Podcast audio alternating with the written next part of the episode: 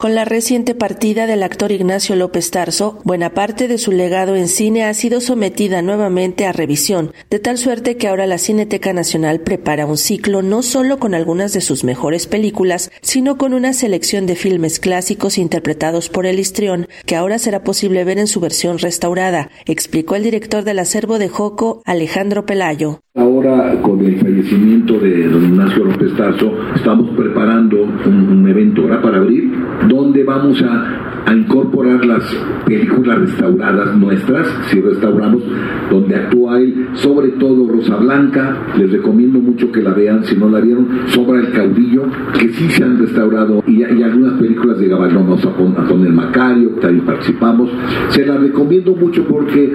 digamos, el homenaje, sé que la Filmoteca está pasando otras películas, pero aquí nos gustaría mucho que las vieran restauradas. Revisar la carrera de López Tarso como actor de cine implica adentrarse en la obra de cineastas como Luis Buñuel, Ismael Rodríguez, José Estrada y Carlos Enrique Tabuada, entre otros. Sin embargo, fue con Roberto Gabaldón con quien el intérprete alcanzó importantes niveles al dar vida a historias como las de Macario, Días de Otoño, La vida inútil de Pito Pérez y El Gallo de Oro. Otra producción preponderante en la que apareció López Tarso fue La sombra del caudillo, bajo la dirección de Julio Bracho, una historia que debido a la censura se mantuvo enlatada por mucho tiempo hasta que volvió a ver la luz y ahora en próximos días será presentada nuevamente por la Cineteca Nacional en su versión restaurada. Sobre todo la sombra del caudillo adquiere, adquiere un valor que los que la vimos se acuerdan de aquellas funciones clandestinas de la copia cero, ahora restaurada se ve bellísima, sobre todo la fotografía, y Rosa Blanca también quedó muy bien.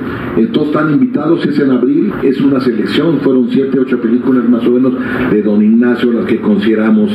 especialmente valiosas por, por su trabajo de actuación. Para Radio Educación, Sandra Karina Hernández.